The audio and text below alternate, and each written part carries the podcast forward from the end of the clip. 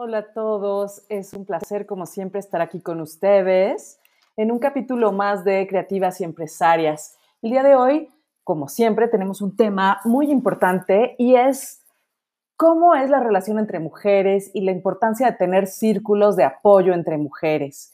El día de hoy vamos a compartir cómo ha sido nuestra experiencia haciendo estos círculos y bueno, también les vamos a compartir que por primera vez nos conocimos todas, no nos conocíamos físicamente, el COVID nos unió y bueno, pues van a escuchar en este episodio pues nuestras impresiones después de habernos conocido.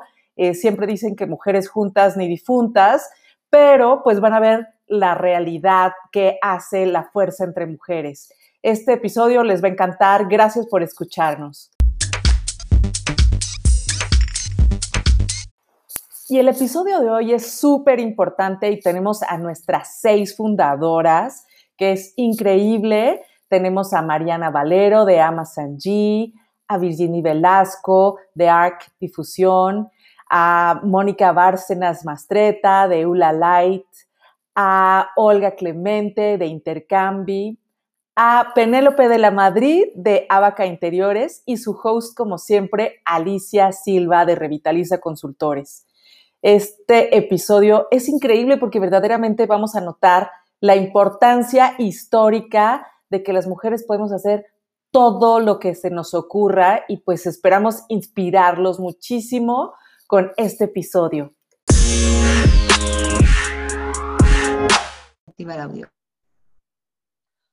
Hola a todos, es un placer estar de nuevo con ustedes. Este es nuestro doceavo podcast. No lo puedo creer que llevamos tanto tiempo. Y el día de hoy también, como siempre, tenemos un tema fascinante para las mujeres empresarias y es todo lo que tiene que ver acerca de la relación entre mujeres, los círculos de mujeres, cómo nos sentimos, cómo nos apoyamos, cómo no nos apoyamos y qué tanta falta hace tener círculos de mujeres en la vida de todas. Entonces, eh, yo platicaba que eh, pues he leído muchos libros de la falta de mentores para mujeres, de todo este miedo del compliance que tienen las empresas, de darle mentoría el jefe a, una mujer y de cómo necesitamos este apoyo alrededor para poder progresar, para poder hacer atajos y, y progresar más rápido. ¿Y cuál ha sido su experiencia en su vida y en su trabajo, cuando funcionan los círculos de mujeres, cuando no funcionan los círculos de mujeres y pues cuál ha sido eh, la importancia de los círculos de mujeres en el trabajo sobre todo. Entonces, bueno, vamos a empezar. El día de hoy, como siempre, tenemos a nuestras creativas y empresarias que están compartiendo pues desde el corazón y con una honestidad siempre eh, pues muy fresca cuál ha sido su experiencia en este tema. Y bueno, me encantaría hoy empezar con Mónica de Ula Light, este, que nos platique un poco cuál ha sido su experiencia con las mujeres en el trabajo. Hola Alicia, hola eh, a todos y a todas, eh, bienvenidos a este podcast. Eh, pues mira, yo llevo mucho rato reflexionando sobre el tema del grupo de mujeres y yo ansiaba tener este, este grupo que ahora formamos nosotras de creativas y empresarias. Y estoy sumamente feliz porque, como hablábamos hace rato, este, es poder ser tú, o sea, no eres jefa, eres una igual con tus otras amigas empresarias. Y es muy bonito hablar sin ningún tipo de juicio y sin ningún tipo de, de, freno de todas las cosas que nos están pasando y en la riqueza que nace de, las conversaciones. Yo eh, veo que los hombres, muchos hombres se juntan para hablar de trabajo y todo el tiempo hablan de trabajo. Y las mujeres, cuando nos juntamos, generalmente hablamos de todo menos de trabajo hablamos de novios, de recetas, de dietas, de moda, de viajes, de, bueno, de 50 mil cosas, porque además hablamos siempre generalmente mucho, y, pero nunca hablamos de negocios, nunca hablamos de, de facturaciones, nunca hablamos de créditos, nunca hablamos de cosas que nos cuestan trabajo, siempre eso como que sentimos que es algo que no se, que no se puede hablar y encontrar un círculo donde puedas hablar de esas cosas y donde hay tanto, tanto, o sea, todo lo que nosotros vamos aprendiendo se puede compartir y a la hora de compartirlo enriquecemos todo el conocimiento del grupo. Y es lo que dices, o sea, podemos avanzar más rápido porque a la hora de tener conocimiento a la mano sin ningún prejuicio, sin ningún juicio, sin nada, pues es muy, muy valioso. Yo estoy muy contenta con este, con este, este grupo. Bueno, pero este háblanos, háblanos de cuál ha sido tu experiencia antes o si has tenido grupos de mujeres o cómo te has conectado, porque yo siento que en esta sociedad de alguna manera nos predeterminan a no juntarnos, ¿no? Con estas cosas que nos dicen mujeres juntas ni difuntas, este, no, las mujeres tienen una relación muy rara y se están echando, o sea, son envidiosas y, ¿no? Bueno, incluso dicen que las mujeres nos vestimos bien para las otras mujeres, porque los hombres ni les importa cómo estemos vestidas. Pero, ¿cuál ha sido tu experiencia y sobre todo trabajando? ¿Quién ha sido tus mentores? Si han sido otras mujeres o si ha sido tu inspiración, ¿no? ¿Cómo, ¿Cómo han sido tus relaciones con otras mujeres, sobre todo en el área laboral, ¿no? Porque muchas mujeres pues no están en el área laboral, es un porcentaje muy chiquito y si eso te ha juntado o te ha separado de otras mujeres. Platícanos cuál ha sido su experiencia en ese sentido. Em, generalmente eh, yo, yo no suelo tener así como grupos de, mujeres, generalmente tengo amigas como más sueltas y, eh, y sí, en algunas, casi como la mitad son empresarias y las, y las otras no. Y siempre sí nos une el tema de, de, hablar del trabajo, pero no en forma de grupo, sino más en una forma individual. En el tema, en el tema de, los, de, los apoyos que he tenido o de, o de las asesorías que he recibido, generalmente han sido hombres. No he tenido una experiencia de una asesora mujer. Casi siempre han sido hombres o, o sí, este, coaches, hombres. Eh, no he tenido, pero ahora, bueno, pues yo siento que entre nosotras mismas nos hacemos el, el coaching. Ah, muy bien. Muy bien. Pues eh. muchísimas gracias, Moni. Olga, me, encantaría que nos platicaras sobre este tema. Este, tú tuviste una carrera pues muy fuerte con diferentes corporativos y en, en, esta cosa, ¿cómo era la relación entre las mujeres? ¿Cómo se mentoreaban a las mujeres? ¿Y cómo ves tú la importancia de estos círculos femeninos en términos de desarrollo profesional? Pues hola a todas, hola Alicia, qué gusto de nuevo volver a este podcast porque sí ya nos extrañábamos, ¿eh? la verdad es que sí ya nos surgía volver a retomar nuestros podcasts. Pues mira, yo te diría una cosa, Alicia, yo creo que depende de la etapa de tu vida. Por ejemplo, cuando eres jovencita, que eres inexperta y de repente pues, eh, pues tienes montones de complejos, no sabes, no tienes la suficiente profesionalidad, no tienes la suficiente seguridad, no sabes si esa empresa va a ser la que vas a trabajar toda la vida, intentas hacerlo siempre lo mejor. Yo creo que cuando eres adolescente o tienes esa edad entre los 18 y los 25 años, yo creo que lo que estás buscando es, es un lugar donde encontrarte bien, desarrollarte profesionalmente, adquirir una experiencia, hacerte tu lugar, como que buscas tu sitio, ¿no? Y en ese momento es donde las mujeres, porque las mujeres, pues si hay algo que tenemos es que somos muy rivales, ¿no? O sea, sí, las mujeres, así como antes lo decía Mónica, ¿no? O sea, los hombres como son, en el aspecto de estar entre ellos son como mucho, más simples. Las mujeres estamos pues viendo cómo está la mujer de al lado, cómo viste la de al lado y si la otra viste bien, yo también tengo que vestir bien, porque parece ser que es una competencia desde lo físico hasta lo profesional, ¿no? O sea, es como una rivalidad continua. Entonces, yo te puedo decir que de los 18 a los 25 años eh, sí tenía esa rivalidad, sí, sí, sí me miraban siempre de una manera rara, porque yo es que la verdad es que siempre soy un poquito rara. Entonces, claro, rara en qué sentido? En que, en que yo entraba a las empresas y yo hacía lo que yo creía que tenía que hacer, entonces me decían, y esta mujer que acaba de entrar y que, que, pone los colores de esta manera y nadie le ha dicho cómo tiene que poner y de repente tiene iniciativa y lo hace y lo hace diferente, o sea, de repente alguien que llevaba cinco años y no lo hacía, pues dices, o sea, ¿quién le ha dado autorización para hacer eso? Entonces, por eso te digo que normalmente con 18 años, que tienes ciertas inseguridades, nadie se atreve a, ¿no? Entonces, claro, como que las compañeras y las mujeres te miran por encima del hombro. Y de alguna manera, si, si alguien te pone una zancadilla, es tu compañera, es una mujer. Yo nunca me he encontrado una zancadilla de un hombre, nunca, al contrario. O sea, yo siempre en lo profesional me he llevado mucho mejor con hombres que con mujeres. Me ha sido más fácil desarrollarme entre hombres que entre mujeres, desde que tenía, desde, te hablo de esa edad, ¿no? Desde los 18 a los 25.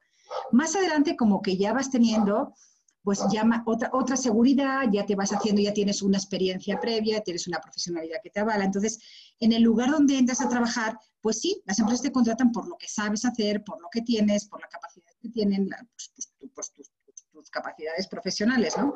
Pero allí donde entras siempre es una mujer la que te mira de reojo, ¿no? Como diciendo, a ver qué va a venir esta, a ver, a ver qué nos va a traer esta, a ver qué no. O sea, es como que de, no sé, es como que de repente es como que de repente tienes que ganarte no solamente tu puesto de trabajo, no solamente el respeto de tus jefes, sino el respeto de todas tus compañeras. O sea, ya no, no los hombres, las compañeras, como que las tienes que así que, que convencer de que tú no has ido allí a invadirles y a sacarles ningún puesto de trabajo, que tú vas a ir a trabajar y hacer lo mejor que puedes.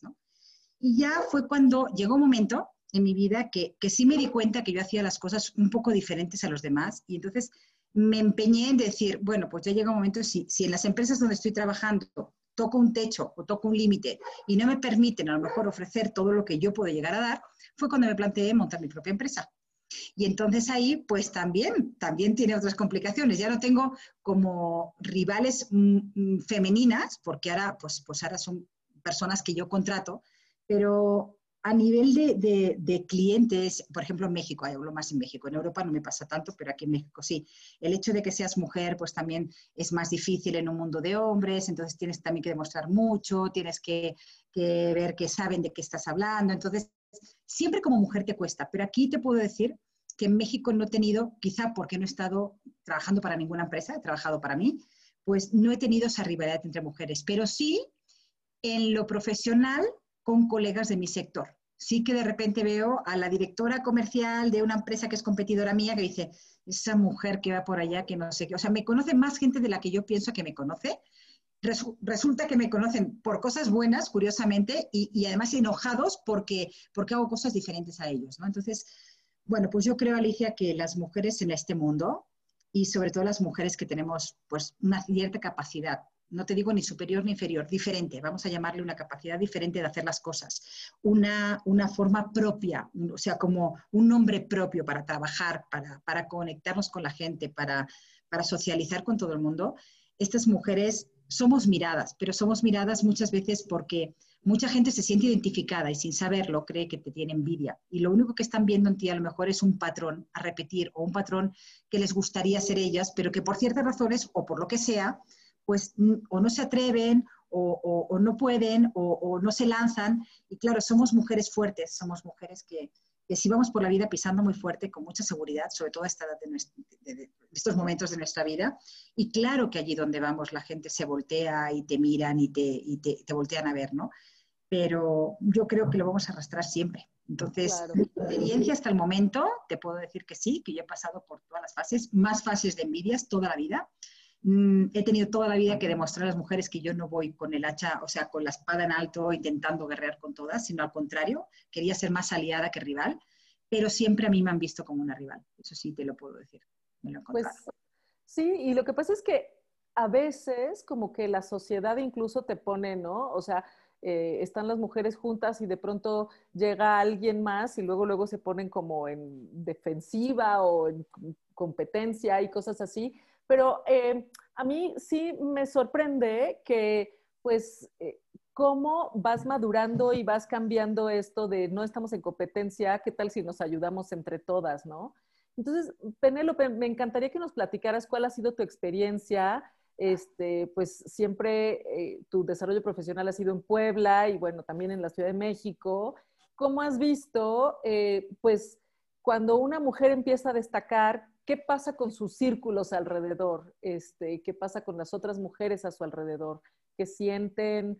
¿Lo ven con felicidad? ¿O no lo ven con felicidad? ¿O qué, es lo que sucede? A veces tocamos callos sin querer, ¿no? Y este, todo, todo cuenta y después cuando maduran, pues a lo mejor ya luego se ponen contentas, ¿no? Pero ¿cuál ha sido tu experiencia? Platícanos.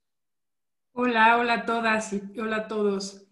Este, Sí, mi experiencia ha sido más con los círculos eh, eh, externos, porque como dice Olga, llega un momento en que, en que somos raras, ¿no? Entonces, eh, yo elegí una forma de vida o elegí lo que quería hacer y en realidad he tenido las dos experiencias. He tenido experiencias de amigas o de mujeres que, que, que, me ven y dicen, es que está increíble, es que me inspiras, es que quisiera este, llegar a hacer esto, tal, tal, como tú.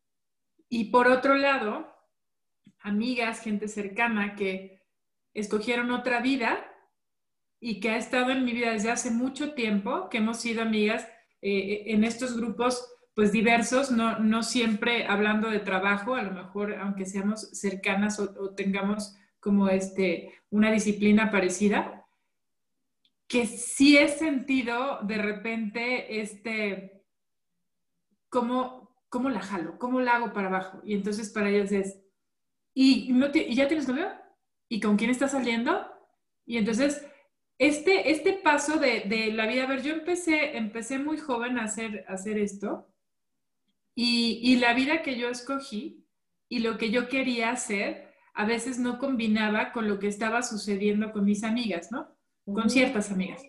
Entonces, eh, este proceso social que se lleva de que empiezas a tener un novio, después te casas, después tienes hijos y después tal, tal, tal, este, yo, yo lo, lo he hecho al revés. Y bueno, todavía no termino de hacerlo, ¿no? Pero mi proceso y comparado con algunas otras amigas, me decían, ay, qué padre que, tú pudiste hacer todo esto y que viajas y que eres independiente y que tal y tal y que tu trabajo y te has desarrollado profesionalmente.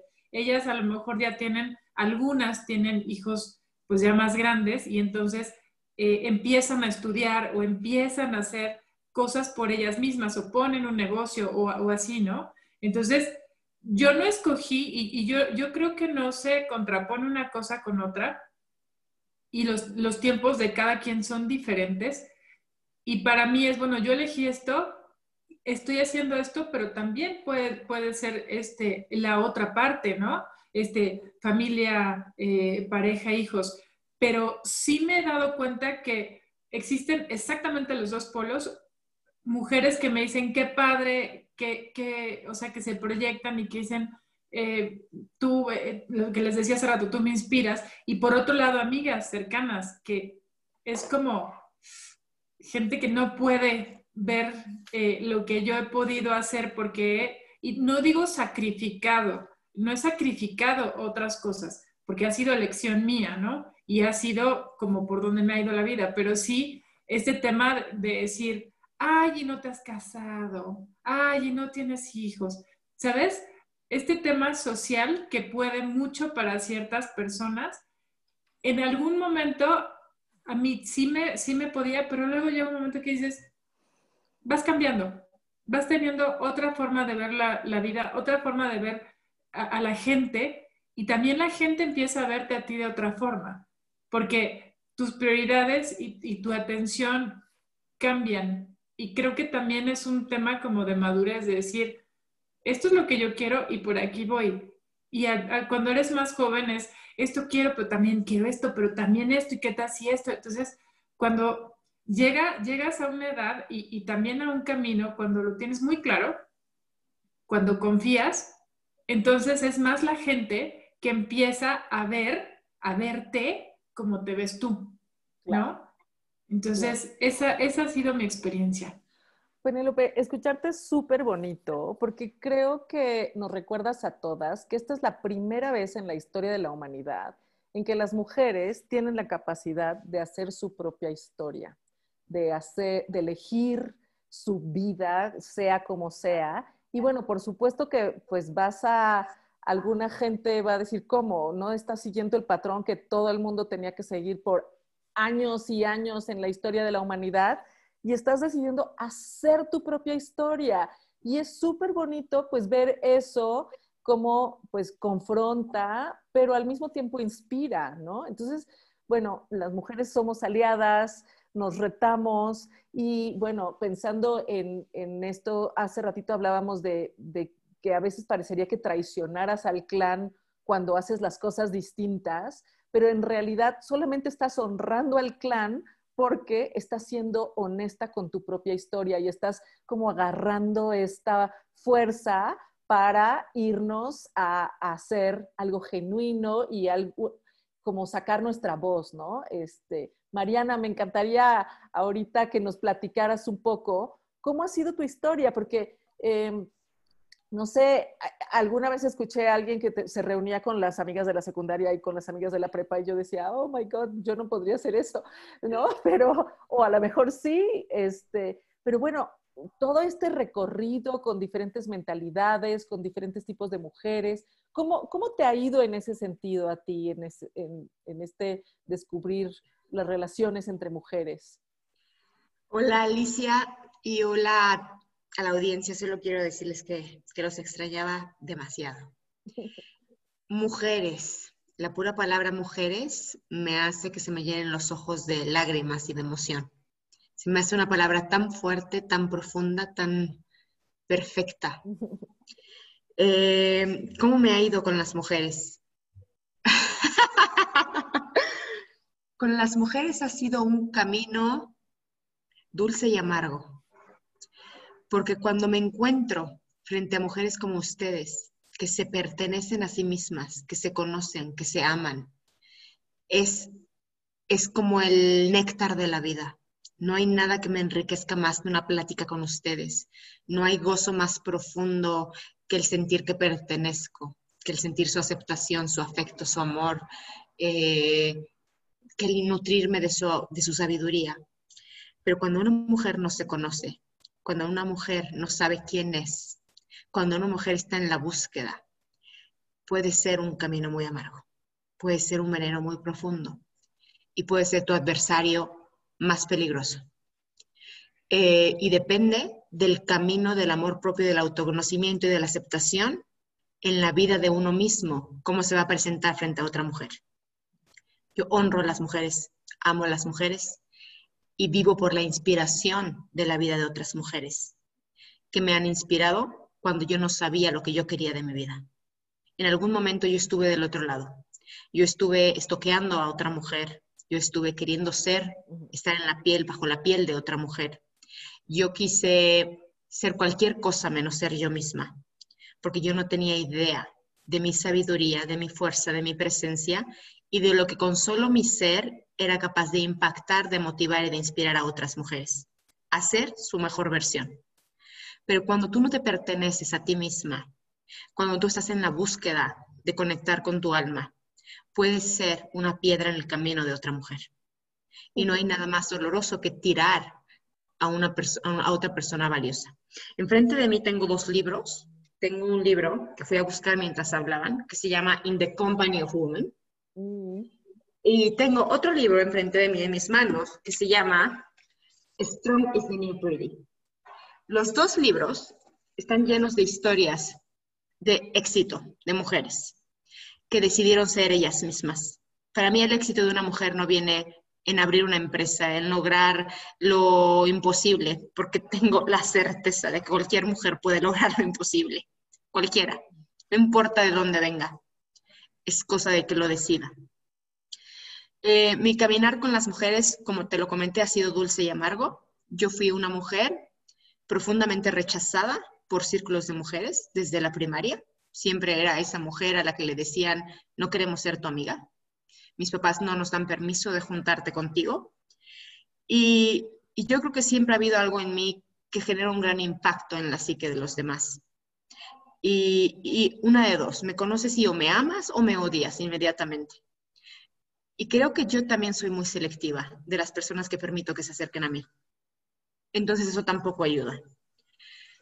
Eh, en el andar de la vida he hecho muchas, he conocido muchas mujeres, he generado vínculos muy fuertes con algunas, pero ahora, ahora me siento en casa, hasta mis 42 años, rodeada de, de ustedes, de iguales, de gente con la que puedo abrir mi corazón y desnudar mi alma y saber que, es tomado con delicadeza y con afecto.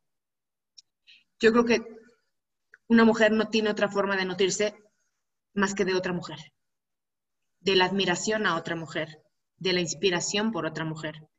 O sea, es el deseo de ser como otra mujer lo que te lleva lejos, ya sea como tu madre, como tu abuela, como la empresaria que tienes enfrente, siempre es, o sea, yo, yo me di cuenta de algo acerca de la envidia. Muchos hablan de la envidia entre mujeres.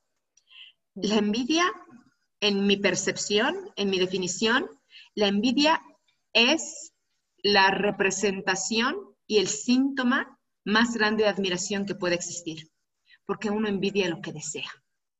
Solo está enfocado de una forma negativa, pero uno envidia lo que desea para su propia vida. Entonces, aquellas mujeres que te envidian simplemente quieren aquello de lo que tú posees, aquello de lo que tú eres y aquello de lo que tú haces, y que tienes la capacidad, la fuerza y la integridad de ser congruente contigo misma. Yo rompí todos los patrones de las mujeres en mi familia. Soy la primera empresaria, soy la primera mujer que decide que no se ha casado a sus 42 años, que no que ha viajado muchísimo, que ha sido independiente, autosuficiente, que le ha puesto límites a los hombres, que no se ha sometido y eso eso rompe rompe patrones. Y, he pagado el precio. He pagado el precio del aislamiento, de la exclusión, de la crítica, del juicio. Pero cuando cuando empiezas a caminar y empiezas a vivir la vida que tú eliges, no te importa. O sea, alguien, hoy escuchaba una frase que me fascinó que decía, este, voy a meter los comentarios de otras mujeres en una cuenta de banco a ver si así me genera interés. no te detengas a lo que deseas de tu vida. O sea, vuela alto, sé tú misma y, confía en que vas a ser sostenida por dos fuerzas, una va a ser por tus iguales, por tus mujeres, por tu clan, y la otra va a ser simplemente el otro lado de la moneda, de todas aquellas mujeres que no han encontrado su libertad, que no se sienten cómodas en su propia piel y que desean un poquito de lo que tú eres, de lo que tú tienes. Em, y, esa, es, esa es mi historia con las mujeres. Ay, muchísimas gracias, súper inspirador. Definitivamente este poder de las mujeres, este llegar a ser tú misma, está eh, no sé, venir de un clan eh, o de una familia o de una historia o de, parecería casi que una programación, ¿no? Este, y llegar a romper y hacer lo que tú piensas y lo que tú eres.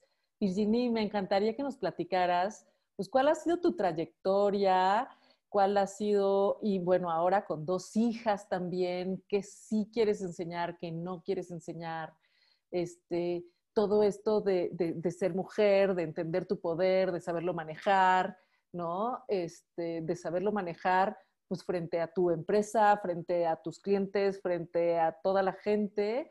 ¿Y cómo ha sido esta relación? ¿Cómo has visto pues esta envidia o esta admiración o esta relación entre mujeres en la que estamos metidas todas? Hola Alicia, gracias. Em, pues yo, yo en mi historia, bueno, yo para empezar crecí con cuatro hermanos, entonces el mundo de los hombres siempre ha sido mi mundo. Y después decido ser arquitecta. Y entonces, pues la arquitectura pues, sigue siendo un, mundo donde hay, hay muchos hombres. Eh, bueno, cuando yo estudiaba sí estábamos eh, casi a la par, mi, a michas, eh, pero pues sí es un, es un mundo de, de hombres, ¿no? Em, yo yo eh, tuve, tuve una jefa alguna vez y yo nada más le, estaba admirándola, tenía la misma edad que yo y ya era la socia, eh, la socia de Legoreta aparte, y yo la veía y decía, wow, o sea, ¿cómo le hace? Y aparte era mamá y, y yo decía, wow, ¿cómo puede ser tan joven y ya tener un puesto directivo, ser socia de uno de los arquitectos más famosos en México en esta época? Eh, ahora hay mucho más. Eh, y yo decía, wow, y tengo otra amiga igual que era, que es, que es empresaria y mamá, y yo decía, ¿cómo le hace? ¿Cómo le hace? Y ahora a mí me dicen, ¿cómo le haces? Y entonces está chistoso porque yo justamente no me veo como ellas. Yo digo, híjoles, que yo, yo, creo que no lo he logrado tan bien como ellas, pero igual ellas piensan lo mismo de mí. no sé, pero no, no eh, yo, yo la verdad em, he, tenido mentores puros hombres. Yo admiro hombres, muchos hombres, pero los admiro por lo que han logrado, no porque son hombres o porque son mujeres. Eh, el tema de, ser empresaria y mamá sí es realmente género, eh, porque los papás y empresarios no, no tienen la misma vida, la verdad. Eh, sí ahí hay un, factor, un diferenciador muy importante, ser, ser madre empresaria y, y, ser activa en la, en, en la vida de, de, mis hijas, sí, sí, es un, sí es un reto, ¿no? Em, y yo a mis hijas, ¿qué, qué, qué les estoy enseñando? A ser incluyentes, a ser independientes, eh, pero no les enseño tampoco, o sea, jamás he dicho, eh, tú puedes sin un hombre, por ejemplo, no, es, tú eres una persona que puede hacer lo que quiere, todas las metas que quieras, nada más tienes que trabajar por ellas. Pero siempre les digo, si te quieres casar, qué bueno, si no te quieres casar también, si quieres hijos, o sea, yo les, doy, yo les estoy abriendo el panorama para, para que sean independientes y que escojan su vida, como dice Penélope. Yo, yo la vida me escogió, creo, porque nunca hice plan. Entonces, nunca hice planes de casarme. Bueno, pues conocí, conocí a alguien y me casé. Nunca hice planes tampoco de tener hijos y pues tuve hijos nunca hice planes de ser empresaria y tuve. Eh, entonces, así la vida me ha, me, ha llevado. yo, yo, yo no tengo celos con, con otras mujeres, eh, la verdad. Eh, me, me, da pena cuando, cuando recibo energías negativas de ciertas personas. Em, me ha pasado en una oficina anterior donde pues yo, yo siempre he tenido puestos desde chiquita, justamente me estaba acordando que siempre he tenido un puesto directo con el director o la directora. Y entonces eh, hubo una vez que el director se hizo, hizo una socia y cuando éramos colegas no había problema. Y al momento que ella se volvió mi jefa, o sea, me empezó a tratar de lo peor y dije, ¿qué pasó? O sea, la relación es la misma. Aparte, yo no hacía el mismo trabajo que ella. Entonces, yo no era ninguna amenaza para ella. Ella diseñaba, yo no, yo promovía. Entonces, no había manera de que yo, yo fuera un, un peligro para ella. Entonces, seguramente me tenía cierta envidia Mariana, que pues al final cuando dicen, si te copian, ¿no? Mis hijas luego me dicen, es que me copian mis amigas o mi hermana. Bueno, es que te admiran. La gente que te copia es que te admira. Eh, y, y entonces, eh, ese, ese es mi, y, yo en mi trabajo promuevo arquitectos y arquitectas. La verdad tengo más satisfacción cada vez que logramos cosas para mujeres, eh, porque hay menos mujeres arquitectas eh, que hombres arquitectos. Bueno, la primera mujer arquitecta se tituló en 1939, es decir, tenemos menos 80 años. María Luisa de esa fue la primera mujer arquitecta. Y nosotros 80 años después somos arquitectas y es normal y, ya logramos ser presencia. Pero lo que ha tenido que sufrir esta mujer, ¿no? todas las historias eh, de las mujeres eh, pues, que han sido la primera en correr en un maratón o la primera en, ¿no? Y que estaban rechazadas tanto por hombres como por, como mujeres, porque las mujeres decían, ¿por qué quieres correr un maratón si es un deporte de hombres? Y si se me da la gana, ¿no? Exacto. Y entonces, hoy en día lo que, lo que decías es que básicamente podemos hacer lo que se nos da la gana como mujeres. Eh, y no necesitamos, yo no creo que necesitemos el apoyo de ningún círculo. Eh, yo creo que sí necesitamos mentores en la vida, necesitamos admirar personas, eh, que sean mujeres o hombres, porque yo realmente admiro, admiro la gente por lo que han logrado, por sus ideas, por, porque motivan algo en mí para que yo mejore, ¿no? Y, y es, ese es lo que, lo que admiro. Y, me da mucho gusto que pues, las arquitectas mexicanas pues, están ganando terreno muchísimo eh, a nivel internacional, que también es parte de mi trabajo, que, que es un orgullo y bueno, eh, Penélope eh, multipremiada también es una de ellas. Y cuando conocí a Penélope y Olga fue con Casa Design y dije, qué padre proyecto tuvieron.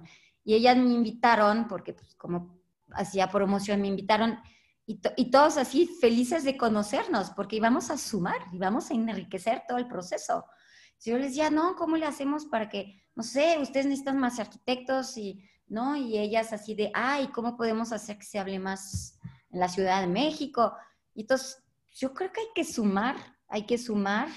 Em, y lástima de las mujeres que envidian, porque yo creo que se están carcomeando desde adentro. Entonces, hay que, hay que sumar, hay que sumar. Claro. Pues súper, a mí me enriquece muchísimo escucharlas y justo la semana pasada hice un test en mi empresa de quién era giver, quién era taker y quién era matcher, ¿no? Y eh, estas tres categorías, pues era muy impresionante cómo muchas mujeres aprendemos a ser matcher porque, porque estamos, matcher es cuando te dan y más bien, si no te dan, tú no das, ¿no? Entonces siempre estás como midiendo el agua para que todo sea justo y, ¿no? Y entonces yo pensaba que este era este el concepto de la media naranja, en lugar de, o sea, en una relación nada más eres la, el 50%, en lugar de, como dicen los taoístas, ser el 100% y hacer el, símbolo del infinito.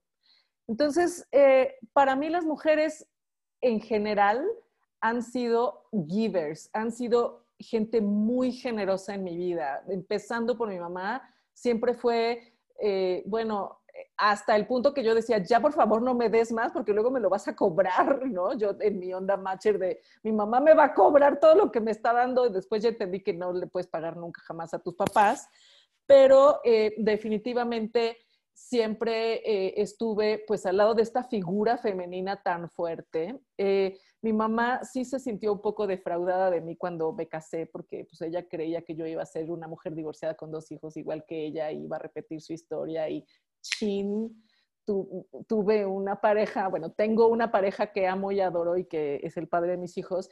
Y sí, eh, este como romper con, con, esto que creen que debes de ser, pues siempre tiene un precio, como decía Mariana, ¿no? Y eh, también no me, me, acuerdo perfecto en la universidad, este, yo empecé estudiando diseño de interiores y todo el mundo me decía, ay, qué tierna, y pues en Puebla casi todas mis compañeras, pues nada más iban a ver con quién se casaban y yo no podía entender que eso era la realidad mía, ¿no? Y entonces dije, no, mejor voy a cambiar arquitectura porque yo no quiero que me vean como ellas. El caso es que, este, para mí era así como, ¿cómo? Las mujeres no podemos elegir más que casarse y tener hijos y, y bueno, al final sí me casé y tuve hijos, pero eh, le decía a mi mamá que yo las había, había tenido hijos para salvarla, ¿no? Porque mi mamá ya se quería morir, porque mi mamá ya, ¿no? Hasta que nacieron sus nietos. Y es esta, y entonces ahora me dice que pues me hizo un favor porque pues gracias a ella tuve hijos. Y en esto de, de hablar de las mujeres, sí me doy cuenta que hay como estos grupos, ¿no? Los grupos de las mamás y los grupos de tal y los grupos de tal. Y como estos círculos de mujeres en los que yo siempre sentía que no pertenecía, ¿no? O sea, con las mamás, hablar de hijos todo el tiempo, pues me encantan mis hijos, pero la verdad es que también tengo cosas interesantes en mi vida, ¿no? O me encanta hablar de dietas o de arreglarte, pero pues, o sea, son temas que me desgastan rapidísimo. Y yo sí creo que esto que hablaban cada una de ustedes del desarrollo como persona y que hablaban de la diferencia de ver mujeres que se empiezan a trabajar por dentro, que se empiezan a conocer, que empiezan a trabajar sus cosas, sus traumas, sus, no sé, los temas que las detienen, sus miedos, ¿no? Entonces, creo que eso, eh, pues siempre me ha inspirado. Ahora yo estoy muy inspirada en hacer círculos de mujeres. Eh, me he dado cuenta que las buenas amistades femeninas eh, son súper importantes en mi vida y pues ha, sido como esta búsqueda de, de, sí tener círculos y buscar círculos de pares y me he dado cuenta que son súper difíciles de lograr. Entonces, eh, pues a mí sí me gustaría eh, que ustedes nos platicaran, a todos los que están oyendo el podcast, qué sería lo importante o por qué las mujeres tendrían que buscar círculos ¿qué serían las condiciones que, que la gente tendría que buscar o las personas tendrían que buscar para tener círculos regenerativos, ¿no? Círculos que verdaderamente les den para arriba, círculos donde la gente te exponencie, te ayude a hacer atajos, ¿no? Que no te esté programando. Eh, me encantó de verdad, me inspira mucho esta parte de poder hacer la historia que se nos pegue la gana sin tener esta programación, sentirnos libres, sentirnos orgullosas de esta, de esta vida. Y me encantaría que nos platicara Olga para empezar. ¿Qué crees que, es importante? Además, Olga tiene dos hijas, ¿no? Que, ¿cómo, ¿Cómo vas a enseñar esto de hacer su propia historia y, y qué importancia es tomar estos atajos cuando también ya tienes mujeres que se han trabajado y que, y que pueden dar estos consejos. Platícanos, Olga. Pues mira, yo creo que, a ver, una cosa es la que vemos desde nuestro punto de vista como mujeres claro. y otra la que vemos como el punto de vista de mamá. Yo creo que las mamás somos mucho más, mamá gallina y como que vemos las cosas más desde, otro punto, desde, otra perspectiva, ¿no? Más desde la protección, más desde el, el, el, proteger, que no les hagan daño. O sea, tú como que tienes armas de que te hacen daño o te atentan contra, contra algo que, tú vayas a hacer, como que tienes recursos y tienes herramientas porque ya tienes una cierta edad y ya estás harta y ya, te has enfrentado a esto otras veces, pero cuando te tocan a tus hijos como que las cosas las ves desde otra manera, ¿no? Entonces, a ver, yo, yo lo que sí creo es que hay una cosa que es muy importante, es que seas lo que seas, sé tú. Es decir, lo más importante es la autoconfianza. Lo más importante es estar seguro de quién eres, lo que eres, aunque a veces lo que eres y lo que tienes vaya en contra de la mayoría. O sea, tenemos una tendencia natural de compararnos siempre con los demás. O sea, yo tengo gente aquí, por ejemplo, esta, esta tarde he tenido una, una vendedora que me dice, es que Olga, yo quiero ser como tú. Y le dije, es que tú no puedes ser como yo, porque las dos somos únicas y irrepetibles. Tú tienes que sacar tu mejor versión de ti misma. Lo que tienes que aprender es que tú, al ser un ser único y irrepetible, con cosas muy buenas, lo que tienes que hacer es potenciarte a ti. ¿Por qué? Porque tienes que sacar tu mejor versión. ¿En base a qué? En base a lo que tú eres. Trabajarle, trabajarle. exactamente, porque, a ver, todos nos conocemos nuestros defectos y nuestras virtudes. Nadie yo reconozco que tengo muchos defectos, o sea, soy tremendamente tozuda, o sea, soy, soy como buena parte de sangre gallega que tengo por, parte de mi mamá y, mi papá catalán, pues imagínate que mezcla más bomba, ¿no? Esto es una, o sea, sí que soy muy terca en muchas cosas, ¿no? Tengo, tengo cosas que, de las que no estoy orgullosa y la verdad es que no estoy orgullosa porque me gustaría ser de otra manera, pero es mi ADN, es mi ADN. Entonces, mi ADN significa que de mi versión tengo que intentar hacer la mejor versión de cara a los demás. Tengo que entender y comprender cuáles, cuáles son mis defectos, ver cómo puedo promover o destacar mis mejores virtudes y hacer que el mundo las perciba así. Es decir, no puedes dejar de ser quien eres, porque como eres, y más a nuestra edad, es muy difícil cambiar. Podemos generar ciertos hábitos, podemos cambiar ciertas conductas, pero nuestra esencia, eso ya lo llevamos ya, queridas, ya lo llevamos para siempre. La esencia es muy difícil. Oiga, ¿y cómo te ayuda a estar en un grupo que te ayude a potenciar Uy, cosas? Bueno, mira, te puedo decir que de las cosas más importantes y por las que voy a dar más gracias al COVID es por estar en un grupo con, con vosotras. Es decir, el grupo en el que estamos nosotras, o sea, este grupo de mujeres que hemos creado, jamás pensé que yo lo iba a tener en mi vida. Doy gracias al COVID, doy gracias a la vida, doy gracias al universo por haberme juntado con cinco super mega women como las que tengo a mi lado, donde no solamente me siento como pez en el agua, no me he sentido, o sea, el estar con ustedes para mí no es una ayuda solamente a nivel profesional, porque eso, pues mira, profesionalmente yo creo que todas tenemos nuestras herramientas, o sea, sabemos más o menos, pero nos defendemos muy bien. Pero en el fondo, en la parte emocional y en la parte de introspección, el nunca haberme sentido vinculada con mujeres que no me juzgan, que no me critican, que están ahí solamente porque te quieren de una manera incondicional. El amor incondicional es el más difícil de conseguir y es el más difícil de dar. O sea, para dar y recibir, el amor incondicional es muy complicado. ¿Por qué? Porque damos el amor a todo el mundo, pero siempre esperamos que a cambio nos den algo también, ¿no? Entonces, a todos nos cuesta, ¿por qué? Porque todos es tenemos Ajá. Claro, tenemos esa parte un poquito egocéntrica.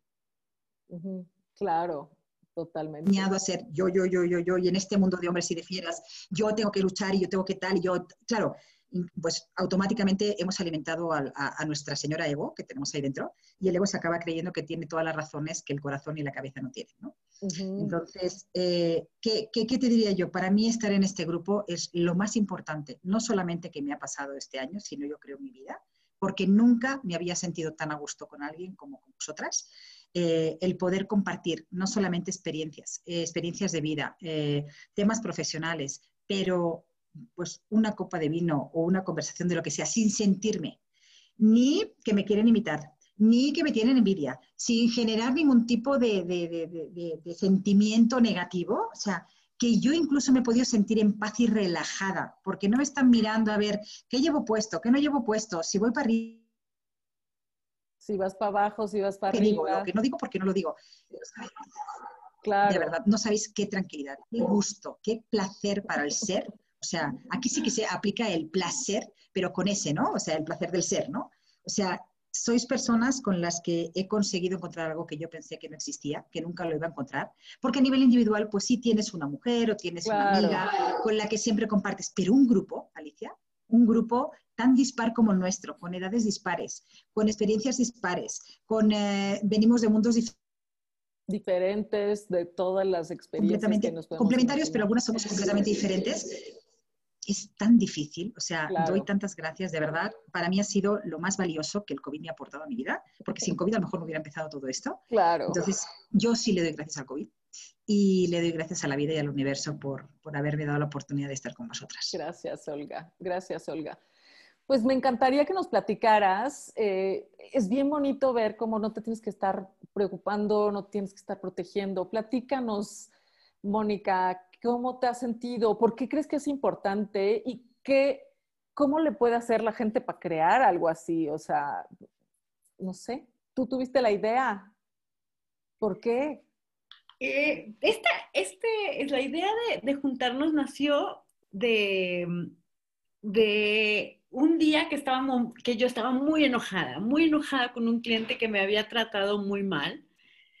Y se lo platiqué a Penélope y surgió, este, y surgió esta inquietud de sí, de sí juntarnos como para tomar fuerza.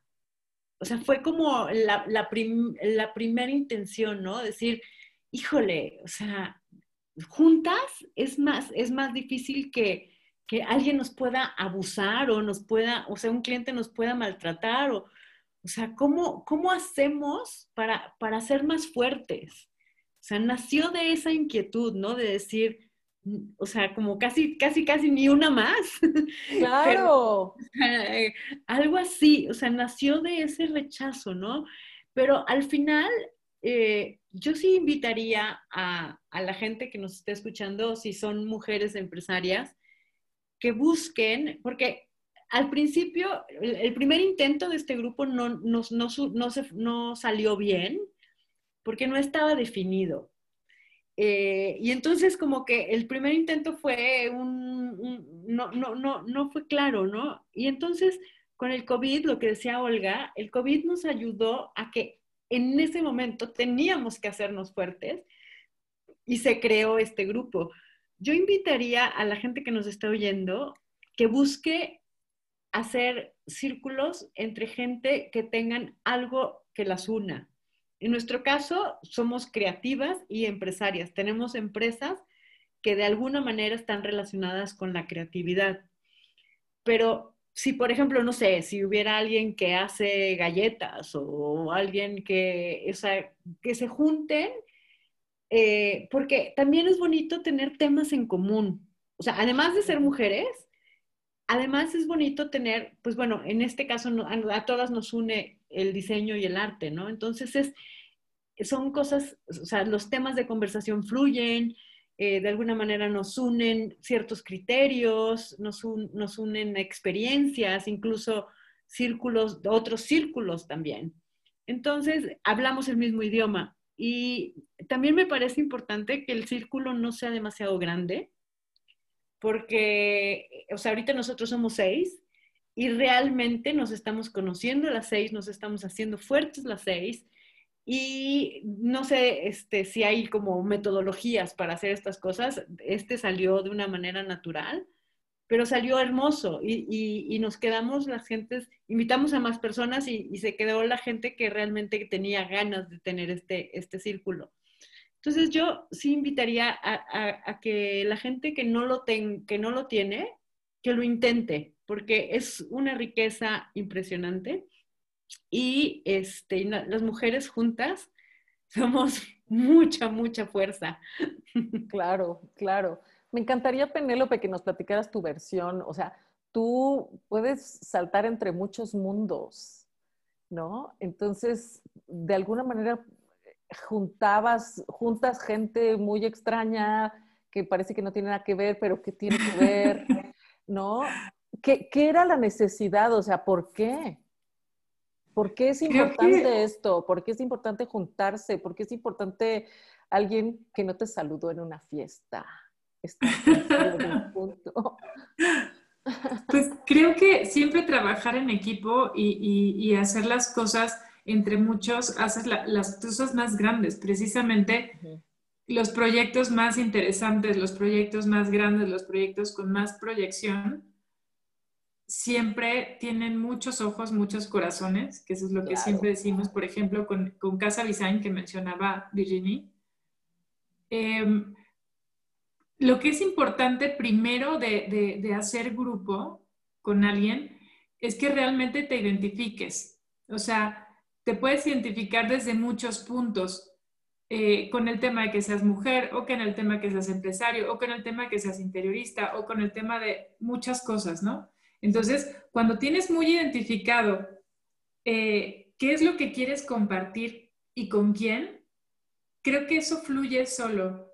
Y, la frase esta de, Mónica que me encanta, así, cuando fluye es, así es la cuestión. O sea, tú buscas a la gente y la sientes. Entonces, eh, llega un momento en que lo que es importante para ti, ves que es importante también para, para alguien más. Cuando tienes una necesidad, ves que alguien más tiene la misma necesidad o este tipo de cosas. Entonces, cuando empiezas a platicar y a hacer equipo y no nada más a compartir para quejarte, o sea, no son, no son este, pláticas de, cafés para, para hablar de la gente, sino para hablar de ti y de tus necesidades. Entonces, e, ese momento de, hacer equipo, de hacer, de hacer clan, como decíamos hace rato, es, es mágico, porque ahí es donde empieza a suceder eh, todo el movimiento. Yo me acuerdo, digo, tuve una mamá muy, muy adelantada, bueno, tengo una mamá muy adelantada. Este, cuando yo estaba chiquita, mi mamá quería como resolvernos el mundo, ¿no? Muy, muy este, avanzada y, Montessori y muy lectora para la educación de los hijos y tal.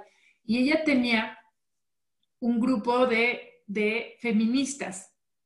Entonces, ella iba a este grupo de feministas que nosotros veíamos en aquel momento, bueno, era este, Culiacán de los, de los ochentas, ¿no? Entonces era un grupo súper avanzado y había chilenas y había, este, de hecho la líder era, era argentina, entonces eh, gente refugiada, ya sabes, como muy, muy intelectuales, muy intensas. Entonces yo tengo esa referencia del grupo de feministas, pero para mí, eh, tal vez por el tema social, no sé si por incluso referencias de mi papá, era como, este, estas mujeres quejumbrosas que odian a los hombres, ¿no? Y, yo en algún momento sí fui a, varias de, las reuniones de mi mamá. Entonces, en aquel momento era importante hacer una reacción, o sea, que, la respuesta femenina era que las voltearan a ver de esa forma, ¿no? Entonces, este grupo de fuerza femenina era así reactivo, era fuerte, era de otra forma creo que ahora hemos ganado mucho terreno y aunque todavía falta muchísimo, sí hemos ganado terreno y los grupos de mujeres ahora son diferentes. Eh, este, este tema de reunirnos para eh, compartir eh, problemas o soluciones desde un tema mucho más empresarial que las mujeres nunca podemos dejar de sentir, pero sí como que las empresarias debemos de combinar, pero también saber separar las dos cosas, porque si no es, es, muy complicado. Entonces, esta forma en la que hemos llegado a ser clanes de fuerza femenina, pero mucho más, mucho menos reactivo, mucho menos desde el, desde el eh, pelear con los hombres, sino al revés, ayudarnos a nosotros y estar entre nosotras, creo que eso nos ha dado muchísima más fuerza. Y estos son momentos de juntarse para otras cosas, no para pelear, sino para hacer equipo, para hacer las cosas mucho más grandes. Entonces, yo creo que estos, estos grupos de mujeres son muy importantes y siempre han existido. Claro, hay, hay gente que le sirve más este tema de eh, desahogarse, o hay mujeres, ¿no? Desahogarse en un café con las mujeres hablando de alguien más, pero siempre esta presencia femenina, este apoyo y esta contención, desde el punto de vista que, lo, que lo veas, creo que siempre es importante, siempre ha sido importante y siempre va a ser importante.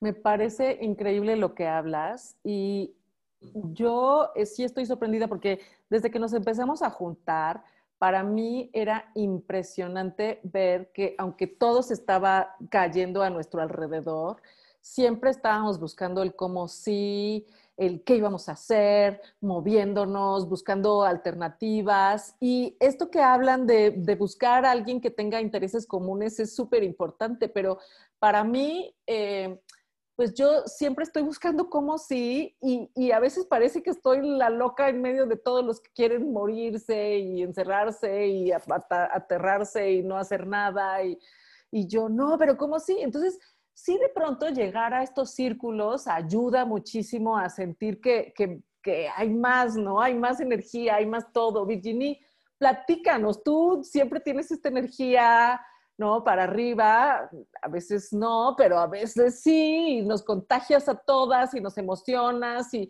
¿no? También quieres ser súper buena con tus empleados y con todas estas cosas y nos enseñas mucho esta, esta parte que, que es muy femenina, ¿no? Entonces, platícanos, pues, esta importancia de, de esta energía, de este cuidado, de estos círculos, ¿qué representan para ti, por ejemplo? Em, yo, yo, yo, tengo varios círculos, me he dado cuenta madurando, como dice Olga, porque todos pasamos por este camino de irnos conociendo y sigo, sigo aprendiendo sobre mí misma eh, y descubriendo lo, lo, lo, que decía Olga, ¿no? Lo que puedo potencializar de mí misma, ¿no? Eh, y entonces me he dado cuenta que yo tengo varios círculos eh, que me apoyan. Y entonces tengo un, círculo de mujeres, de hecho, que, que, he convertido en mi familia. Ustedes también son mi familia, pero llegaron antes, entonces tengo que hablar de ellas. Eh, tengo un círculo de mujeres que son mi familia. Eh, eh, uno no, no, no, escoge su familia de, de, sangre y entonces yo decidí escoger mi familia y, y se formó este círculo de mujeres que son mi familia con quien puedo pues platicar los problemas que puedo llegar a, tener y, de una parte más emocional. Después busco un círculo como de salud, ¿no? Eh, y entonces para que justamente me sienta mejor y, entonces cuando tengo un down o algo, tengo este círculo de salud que me está apoyando. Eh, y busqué después un círculo de empresarios. Y me faltaba, porque yo decía, es que es que tengo todo este know-how, soy buena en lo que hago, pero no sé ser empresaria. Y entonces necesitaba que alguien me enseñara, ¿no? Entonces eh, este círculo de empresarios que se llama EO, Accelerator, y me ayudó muchísimo. Y justamente cada vez que yo tenía un problema de empresaria, pues tenía mi coach ahí todos los meses y tenía mis clases y intercambiábamos tanto con mujeres como hombres. Y, ese es mi, otro, mi otro círculo. Y después llegan ustedes. y ustedes son las tres cosas a la vez. entonces, em, y entonces, es, eso, eso creo que es algo único porque podemos hablar de, todos los temas pasando por el empresarial, emocional, personal, familiar, eh, o sea, eh, y, ustedes son como este, este círculo que es como la, cumbre, ¿no? Em, y, y, me da gusto que se haya, que se haya creado por, como tú dices, Olga, por el COVID. Y empezó Mónica platicando con Penélope, luego Manico platicó conmigo y entonces ahí estuve y entonces después llamamos a Olga y Mariana y Alicia y, yo no conocía ni a Alicia ni a Mariana y, fue una grata sorpresa de ver que fluyó, como dices Mónica, o sea, fluyó porque teníamos cosas en común y valores, creo, en común. Creo que en lo que decías, Mónica, creo que tienes que encontrar un grupo que tiene los mismos valores que tú, em, que eso es bien importante. No importa, no importa qué grupo es, tiene que haber unos valores en común, si no, no, no funciona. Em, lo que decías, Alicia, eh, yo, yo creo que yo era mucho de dar y entonces em, aprendí a recibir, lo que se me hacía raro. Y creo que un buen equilibrio justamente es dar y recibir, eh, tanto de mujeres como de hombres. Yo soy, eh, cuando está, estoy en mi grupo de, de empresarios mixtos, siempre me dicen, no, es que eres mamá gallina, porque tengo este lado maternal y entonces cuido, cuido a mis, de hecho luego digo mis niños, mis empleados, luego he llegado a usar las palabras mis niños y, y, los, los, he cuidado de más. y, igual y más a las mujeres eh, en su momento, pero ya me di cuenta que pues tampoco ayuda ayudar y resolver la vida tanto a los empleados, empleadas, como a los niños. Creo que lo peor que le puedes hacer a tus, a tus hijas es resolverles la vida, ¿no? Claro. Eh, nada más hay que darles las herramientas y yo creo que con los empleados es lo mismo y, entre nosotras, eh, como que nos, nos, nos, nos eh, usamos nuestras experiencias para compartir, pero nunca nos decimos, o sea, tú deberías de hacer así, ¿no? O de ser así, o de, es como más bien, más bien de compartir experiencias y aprendemos de las demás y luego tener otros puntos de vista a, a, un mismo tema. Y chin, es que yo no lo había visto así, ¿no? Y, creo que sí, hemos, hemos creado un círculo eh, sorprendentemente funcional y que aparte pues, nos estamos dando cuenta que ayudamos a otras personas, a nosotras mismas y a otras personas que ya nos han comentado, escuchando el podcast, que les hemos ayudado, eh, tanto hombres como mujeres. Y creo que ese es el punto de los círculos, es ayudarnos al, a nosotros mismos, o sea, estar ayudando y, y, ya, más no resolver.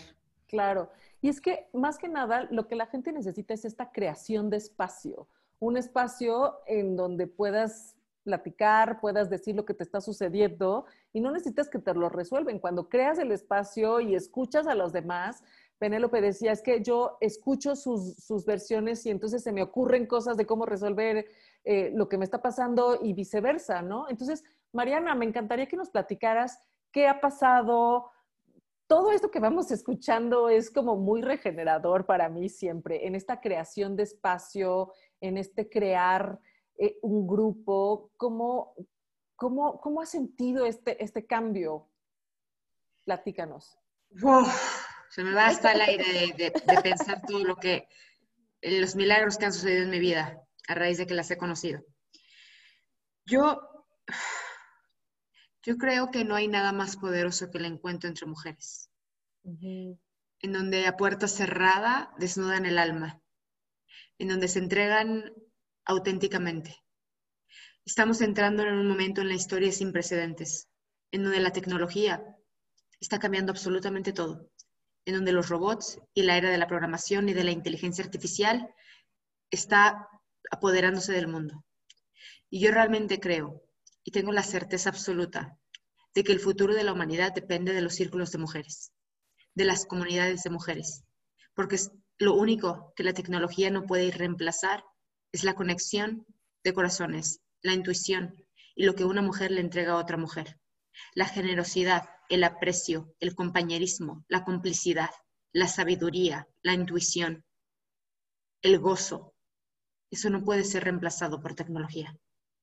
Yo creo realmente que el futuro de la humanidad depende en que empecemos a curar comunidades de mujeres que propongan, de mujeres presentes, de mujeres auténticas, y que entiendan que esto no es nada nuevo, que no estamos inventando nada nuevo, que esto ha existido desde el principio de la humanidad. Si la, si la humanidad se ha desarrollado, ha sido porque siempre ha habido una mujer por otra mujer, porque siempre ha habido una cómplice de otra mujer, porque siempre ha habido una mujer conteniendo a otra mujer y pasando su sabiduría, comprendiéndola, conteniéndola y mirando su luz. Una mujer pariendo a otra mujer. No necesitas ser madre para parir la luz de otra mujer. Basta con tu presencia, con que contengas el espacio, con que estés presente, con que conectes, con que te entregues a cada encuentro.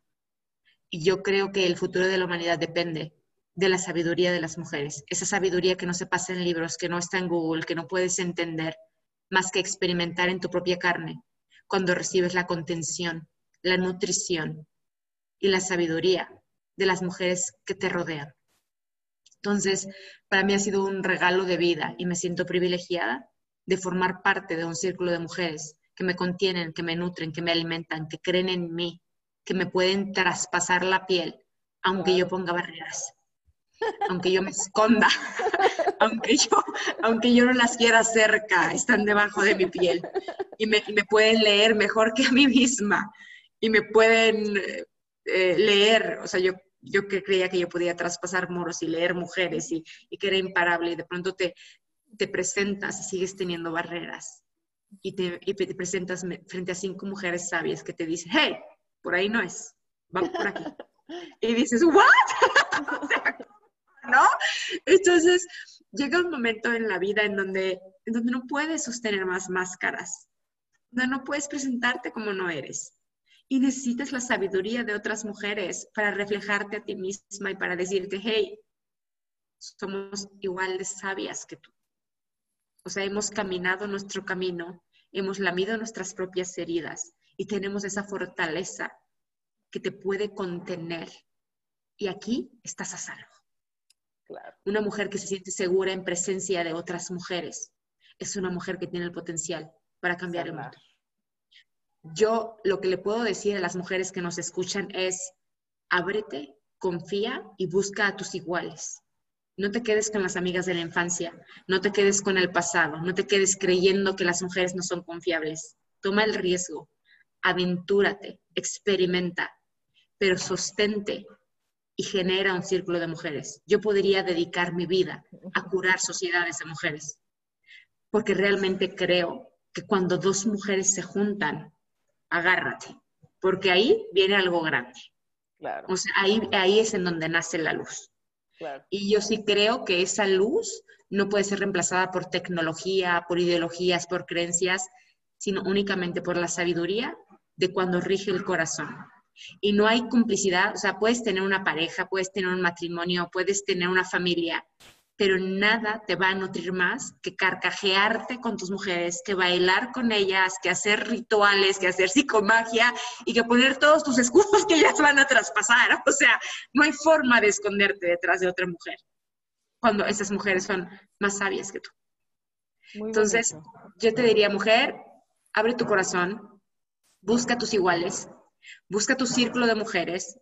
Hay un libro que me fascina que se llama Las mujeres que corren con lobos Busca, busca y vas a encontrar, pero no nacimos para estar solas, nacimos para estar en una manada de iguales, unas más adelantadas y más progresistas que otras, pero una mujer te va a inspirar a transformar tu vida y a enseñarte lo que eres capaz de ser. Eso, con eso me despido. Gracias, Mariana. Pues mm, me recuerda todas sus reflexiones a, a todo lo que dicen muchas, muchas personas, ¿no? O sea, si quieres cambiar una sociedad, educa a una mujer, si quieres, eh, no sé, transformar el mundo. A mí cuando salí de la universidad me fui a hacer casas de pacas de paja al norte de México, en Obregón, con el Canelo Project.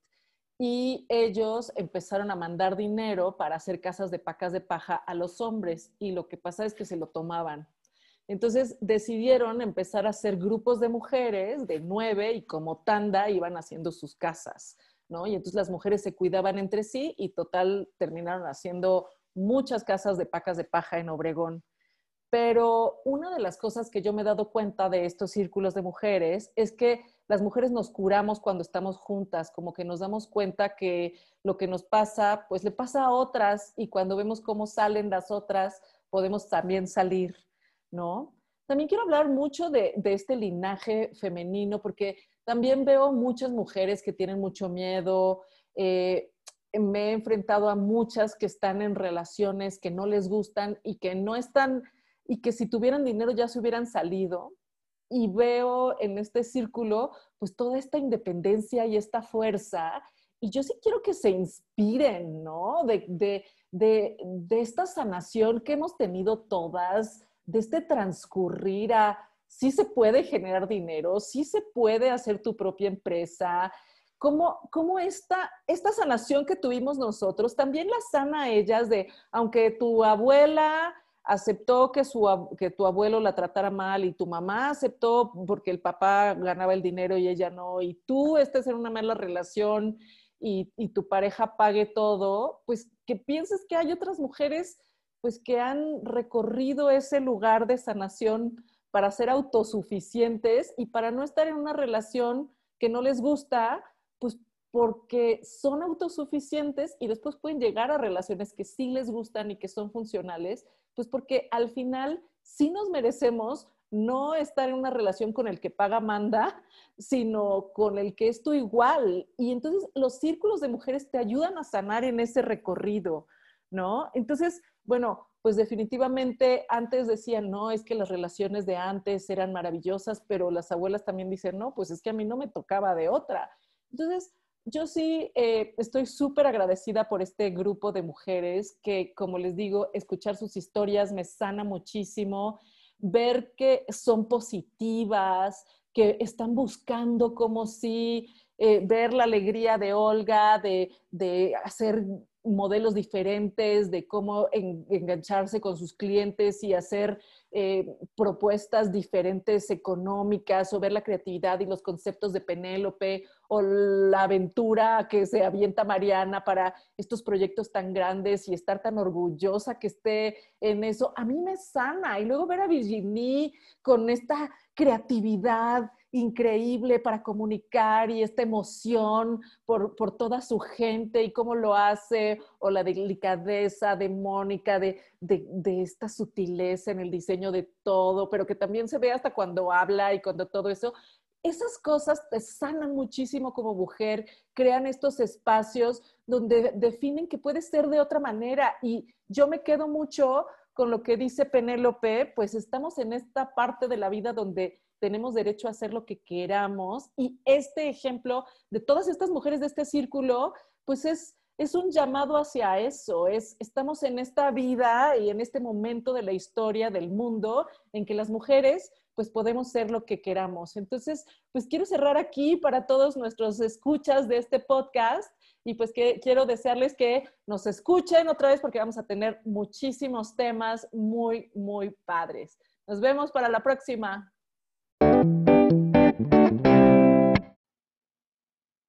Y como siempre, muchas gracias por escucharnos. Esperamos verlos y es que nos escuchen en nuestro próximo episodio.